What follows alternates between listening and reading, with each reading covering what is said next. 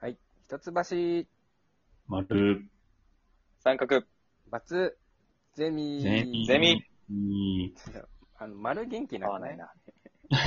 いやいや、そう、丸が元気なかったから、こそうそうう、丸で決まっちゃうんスでタ、ートダッシあュの、で。え渋そう、そうそう渋イケメン声をちょっとやったんだけどね。いや、そう か。合コンで、ちょっと、合あるかコンでクールキャラ演じようと思って、ただの無口で終わるみたいな感じになっちゃ って急に雨降ってきたね、みたいな。あのね、怖質かっもうこええなあと2オクターブぐらい低くないとダメだよ、それ。そうそう。これナチュラルにその声だからいいやつですからね。そうそう。はい、ということで今まあい日いのな。今日のテーマ は、一橋二次プロジェクトゼミということで。いいよよいいよ最近、というそことので話題のに、待ってましたよあこれ何に二次なの二次プロジェクトなのいやいや、虹で い いです。それ二は次でいいのでも、そそううそそううそう二次だよね。はい。輝くね。そういう人が輝くアイドルになってほしいっていう、その、ジェイアってバいうーとクころを、あ松田君そういうことがなんだ。うんはい、そう好です。きということで、ちょっと二次プロジェクトについて語る12分です。いや、待ってましたよ。二次プロジェクトってな、何なんですかね二人は見てないんですか、まず。ねちょ。いちょい見てた。ちょいちょい見てたしで、な、あちょいちょいってなんなんそれ。 結論だけ、結論だけちゃんと見た。違う違う違う。それ最悪なパターンあーですそうね。そうそう。けなんかニュースで見て結論だけと違ううん。家庭を楽しむ番組なんだから。あと、ミーヒちゃんはたくさん食べた方がいいんだよね。まず痩せちゃったから、ストレスで。たくさん食べなって。俺、あれめっちゃみんな女の子に言っていこうと思うわ、これかたら。くさんダメな。あれ、あれみんなキュンとしてたからね。少し痩せた。ジェイワークさんのパパ活じゃん。たくさん食べな。な、なんなの二次プロジェクト。そうですね。まず、二次プロジェクトっていうのは、その、まあ、ご存知ない方もいると思うんで話しますけど、あの、アイドルオーディション番組ですうん。簡単に言うと。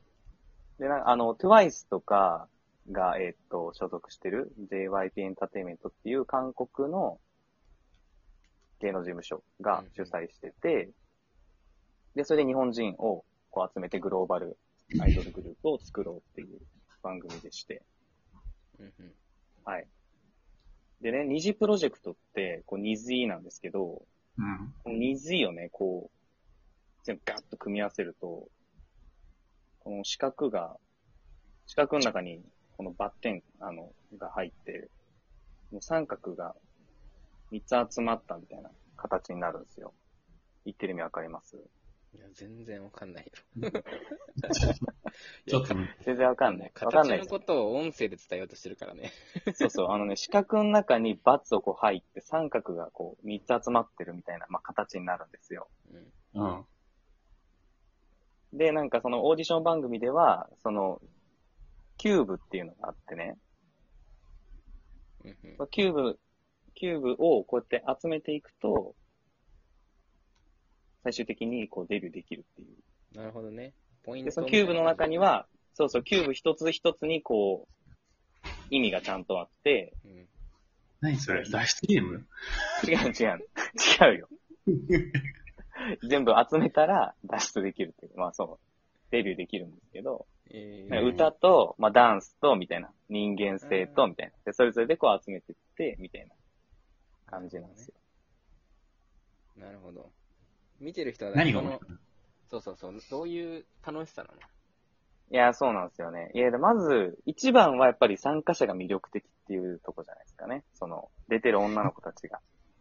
一番魅力的で、それを成長してる姿をこう一緒に見るっていう。で、いつの間にかやっぱ応援しちゃってるっていう。なるほどね。で、まあ僕が推してたうん。女の子は、リマちゃんっていう子なんですけど。うん。何がいいの、その子は。ジブラって知ってますかああ、わかるわかあ、ジブラのですね。る。うんそうああ、してる。うん。あー一人いるんだよね。そう、ジブラの娘で、で、お母さんも、もうガチガチのパリコレモデルみたいな。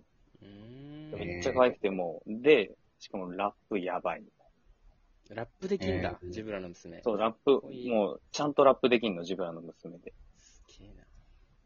そうなんですよ。それはいで、いねでもうん、そうそう、その子もすっごい、もう完璧なね、もうそうやってそういう家庭に育ってるんだけど、もう努力を重ねて、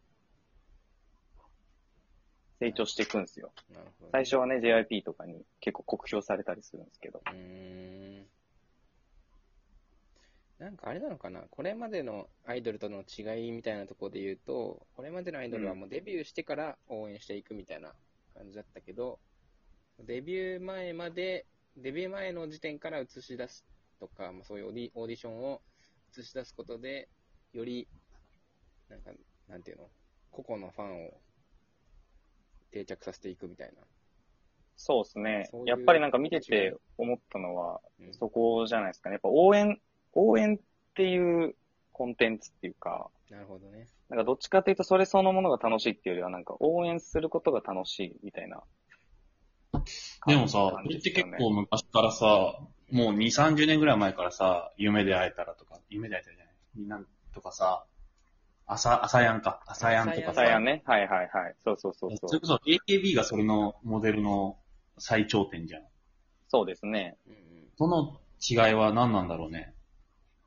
AKB とかってどうなのでもね、結局みんなモデルは一緒ですよね。あの、うんやっぱり応援したい子がいて、なんかその子がこう成長していくみたいなことですもんね。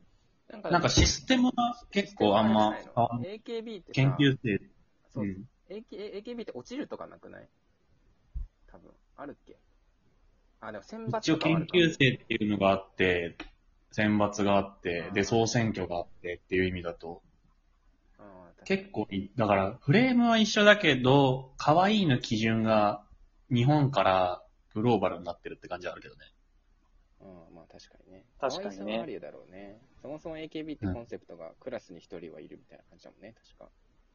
そう、なんかジャニー会いズに行けるみたいなも、うんジャニーズも AKB も思ったのが、日本の美しいの基準って、どんだけ白人に近いかっていう、目が二重で、肌が白くて、っていう、そっち側に行ってる中で、BTS とか TWICE 側って、結構そっちじゃないじゃん。どんだけアジア人としての美を作れるかって感じじゃん。うんうんうんうん。だから、白人から見たらそれさ、あんまりその白人にいかに近いかって、だったら白人でいいじゃんってなるからさ。